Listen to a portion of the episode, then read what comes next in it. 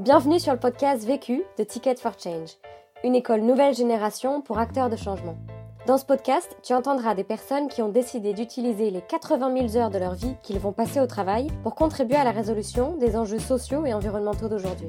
Ils ont soit créé leur propre projet, soit rejoint un projet existant. Leur point commun à tous, ils construisent une carrière qui a du sens et de l'impact. Et ils te donnent leurs meilleurs conseils suite au succès et aux galères qu'ils ont vécus sur des questions bien précises. Vécu est devenu le premier podcast collaboratif fait par et pour des acteurs de changement. Depuis janvier 2019, nous formons des personnes à la réalisation des épisodes que tu vas entendre, pour faciliter le partage d'expériences entre acteurs de changement à grande échelle. Cet épisode a par exemple été réalisé par Kenza Razali, touche à tout passionné par la création de liens entre les gens et la valorisation de personnes inspirées et inspirantes. Et si tu apprécies ce podcast et que tu as envie de nous soutenir, tu peux nous laisser un commentaire 5 étoiles sur Apple Podcast. Ça permettra à d'autres de découvrir Vécu. On se retrouve jeudi prochain. En attendant, bonne écoute. Je n'ai qu'une question à vous poser. C'est quoi la question? C'est quoi le problème? Vécu À chaque galère, des apprentissages.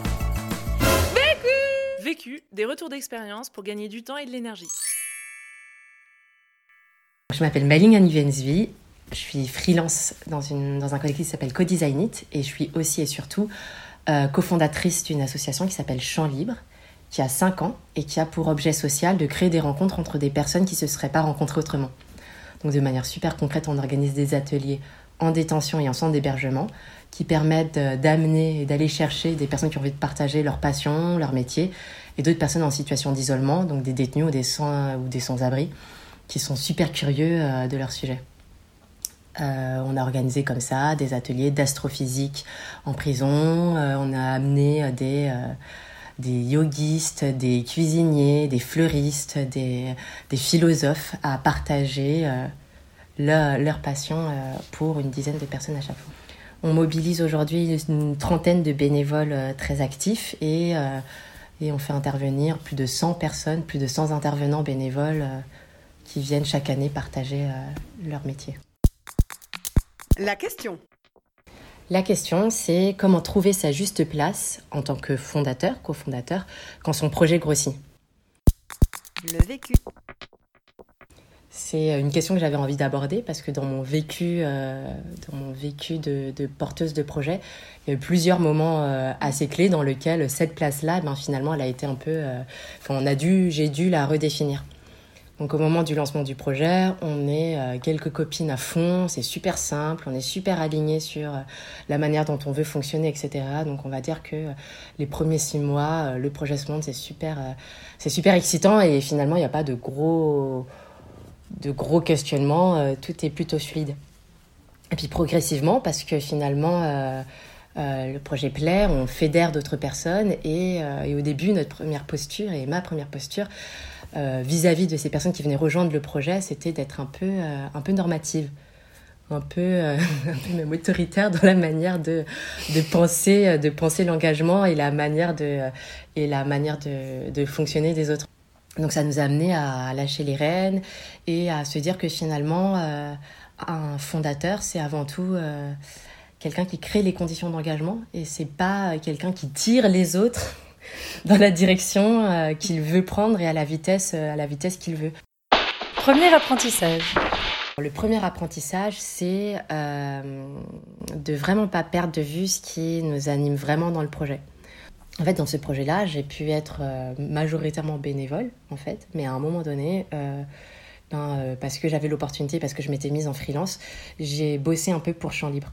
Mmh. Et là, ce qu'il a fallu gérer, c'était un petit peu le, le le conflit d'intérêts. En fait, il y avait l'intérêt collectif que jusqu'alors on, poursuivait tous de manière tout à fait identique et tout d'un coup se greffe à ça, moi, mes attentes de jeune indépendante, euh, etc. Et en fait, euh, ce dont je me suis rendu compte assez rapidement, euh, c'est que finalement, moi, ce que j'aimais dans le projet vraiment, c'était le fait que ce soit une dynamique collective et qu'avec cette couche-là d'anxiété professionnelle et de euh, début de création de quelque chose qui devait devenir ma boîte, et ben j'y mettais quelque chose qui n'était pas, qui était pas juste et qui, euh, moi, me grattait, me mettait en inconfort, mais, mais n'était pas non plus euh, bénéfique pour l'ensemble du projet. Donc, le premier recentrage, ça a été de se dire bon bah ok, qu'est-ce que j'aime vraiment faire dans ce projet Et euh, ce que j'aime, c'est être avec euh, des gens que, enfin, être dans cette dynamique collective, être sur des trucs de défrichage et pas forcément dans l'opérationnel du projet ou dans la coordination, mais bien dans euh,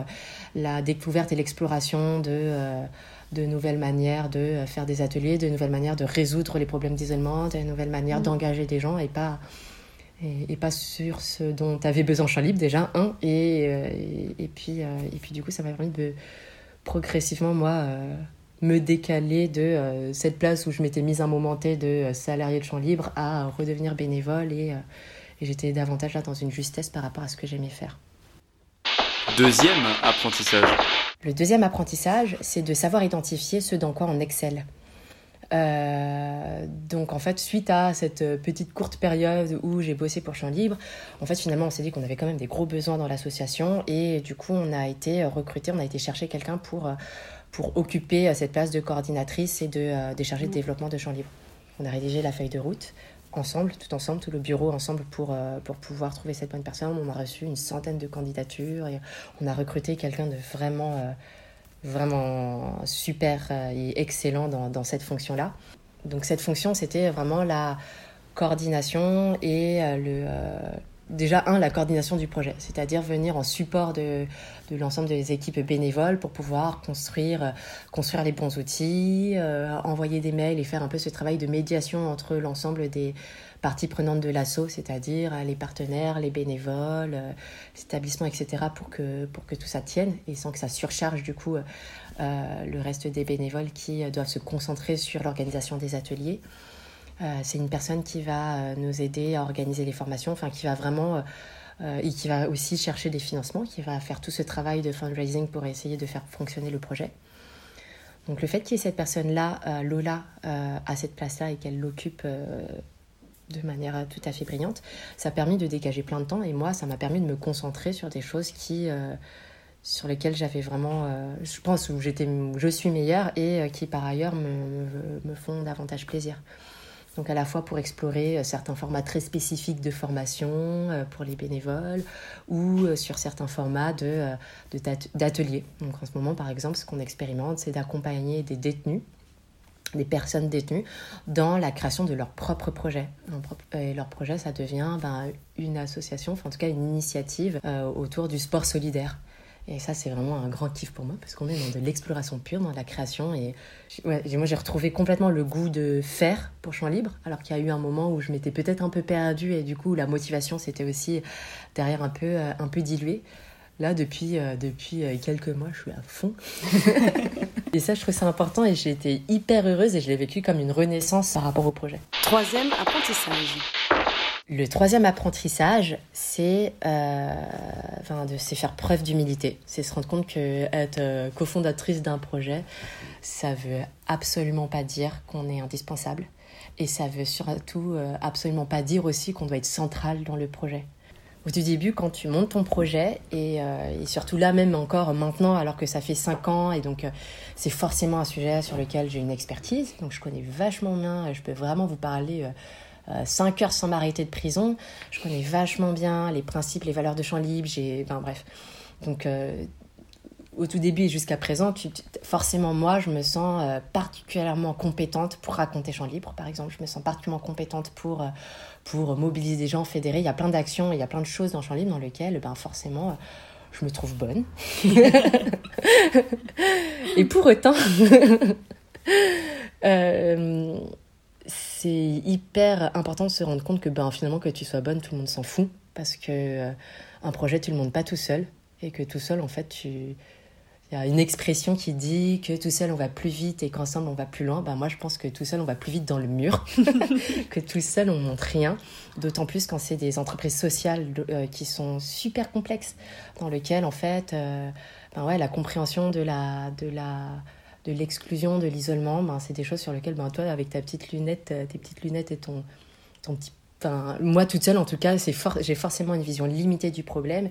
Et euh, quand bien même j'ai une super maîtrise d'un certain nombre de choses sur champ libre et sur le milieu carcéral, c'est évident que, je, que c'est que c'est nécessaire euh, et crucial euh, d'avoir une grande grande diversité de personnes qui se saisissent de la problématique pour la faire vivre et pour mhm. craquer le problème.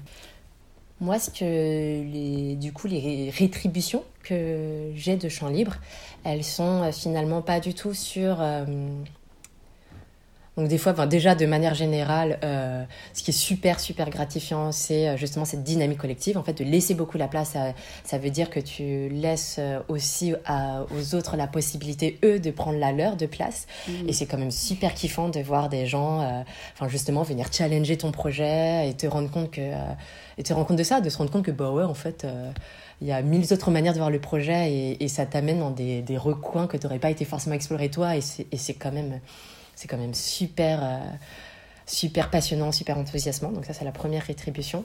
Que oui, ce que je perds en, ben, j'ai euh, des fois euh, moins la lumière. Et encore, je trouve qu'il faudrait que je travaille à moins, à moins prendre de place encore dans le champ libre. Mais ben, je le gagne en, juste en challenge vis-à-vis de moi-même, en ayant l'impression que du coup, dans dans ma, dans ma, ma, contribution aux dynamiques collectives, ben, j'ai l'impression d'être d'être euh, d'être meilleure et je suis donc contente pour moi-même et c'est ce combat là que je mène avec mon ego bah, bah c'est je sais pas c'est gratifiant de réussir à, à se mm. dire que dans un tour de table tu n'es pas en train de dire ah, moi je suis cofondatrice et juste te présenter comme une bénévole champ libre au même titre que les 15 autres présents en fait c'est il y a je sais pas en tout cas moi j'ai un kiff particulier à me dire que j'arrive à travailler ça enfin vis-à-vis de moi-même et, et, ça ça m'apporte du ça m'apporte de la gratification.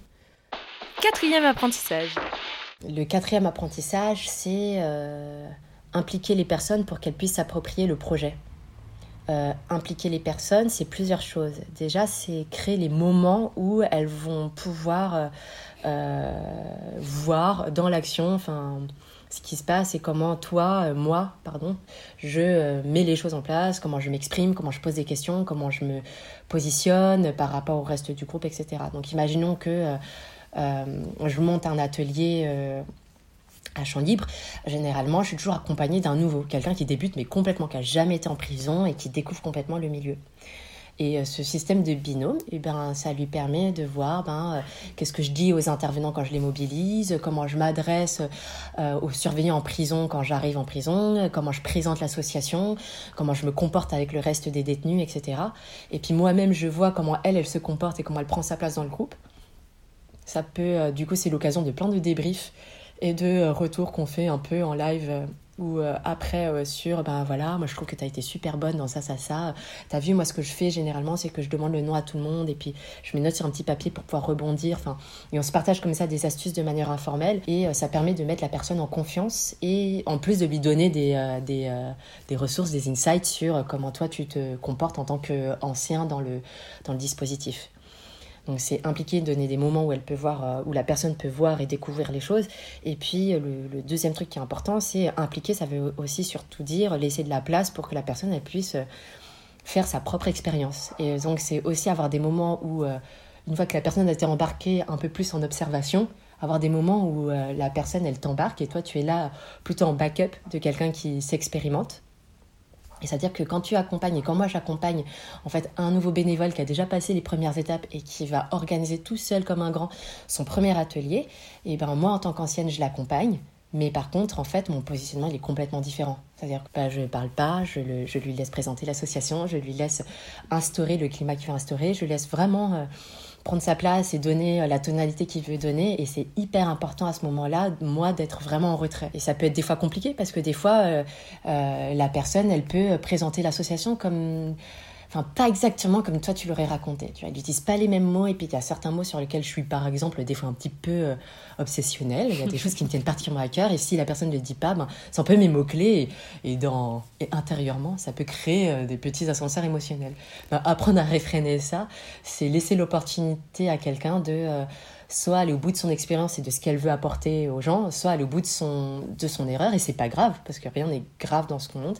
Et puis après, il y aura le temps de débrief à la fin de l'atelier où je pourrais lui faire part de mes observations et de mes propositions pour qu'il s'améliore.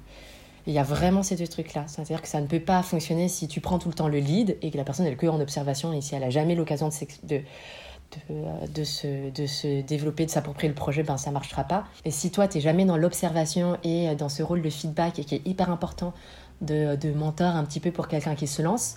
Et si tu ne te mets pas à disposition, si tu n'as pas du temps pour faire ce, ce travail-là de retour, c'est des personnes qui, ne, ben, qui, par ailleurs, ne peuvent pas non plus progresser ou se sentiront jamais assez en confiance pour, pour après, en autonomie, monter leur propre projet au sein de l'assaut. Conseil pour gagner du temps. Mon conseil pour gagner du temps, c'est euh, de vraiment euh, toujours ramener aux, besoins du projet et à l'objectif collectif qu'on s'est fixé. Se poser toujours la question de euh, est-ce que je suis la meilleure personne vraiment pour faire avancer le projet? En fait, pour qu'un projet fonctionne, il y a, plein de rôles qu'il faut se distribuer et qu'à un moment donné, tu peux être la bonne personne et à d'autres moments moins la bonne personne. Et donc, c'est pas une question de, qualité intrinsèque, mais c'est surtout euh, être toujours dans cette agilité par rapport à, par rapport à ce dont a besoin le projet et, euh, et finalement réussir à mettre son ego bien à côté en se disant, bon, ok, d'accord, euh, là, je me retire, je suis pas à la bonne place, et c'est pas le bon moment pour moi et je reviens plus tard parce que j'ai mes besoins personnels, etc. Ou alors, ah ben, là, les besoins du projet nécessitent tel ou tel truc et clairement, c'est pas moi qu'il faut. Et euh, bah tant pis, je serai utile ailleurs et, et, et, je, je, me mets un peu de côté pour mieux revenir après. Conseil pour gagner de l'énergie. Mon conseil pour gagner de l'énergie, c'est de ménager ma monture. c'est de, par exemple, quand, enfin vraiment de réfléchir, enfin de, de, de, de, faire en sorte de pas de pas brûler toutes mes, tout mon temps et toutes mes, tous mes moyens dans, dans, dans les projets de champ libre. Donc c'est par exemple quand on est dans une réunion et que quelqu'un euh, euh, propose et qu'on identifie qu'il y a un besoin, par exemple, ah, il faut monter un atelier dans telle prison euh, dans un mois. Moi, c'est d'attendre vraiment 10 secondes et je compte vraiment, mais littéralement 10 secondes et je me retiens pour pas répondre tout de suite en mode oh moi trop bien ça a l'air trop cool. Pour checker euh, est-ce que j'en ai vraiment envie? Est-ce que j'ai le temps de le faire? Euh, Est-ce que ça correspond à ce que j'ai envie de creuser en ce moment? Et rien que ça, rien que ce sas-là, ça me permet déjà d'évacuer, euh, déjà de pas trop prendre et laisser de la place à d'autres, et puis moi de, faire attention à pas me, me griller. L'autre question La question que je me pose en ce moment, euh, elle est liée au fait qu'on a intégré à Chanly plein de bénévoles super chouettes et sortant de prison, mais qui du coup nous questionnent vachement sur euh, euh, notre manière de communiquer ou sur notre manière de euh, eux les impliquer parce que c'est à la fois des sortants de prison et à la fois c'est des gens qui ben, envie de sont sortis de prison et ont envie aussi de s'en détacher à certains moments et pas être cantonnés à ce rôle-là. Et donc comment dans notre manière de les mobiliser ou de le mettre en valeur ou justement de mettre la lumière sur eux, on les enferme pas dans un dans un rôle dont ils ont qu'ils veulent de toute façon euh, dont ils veulent s'éloigner.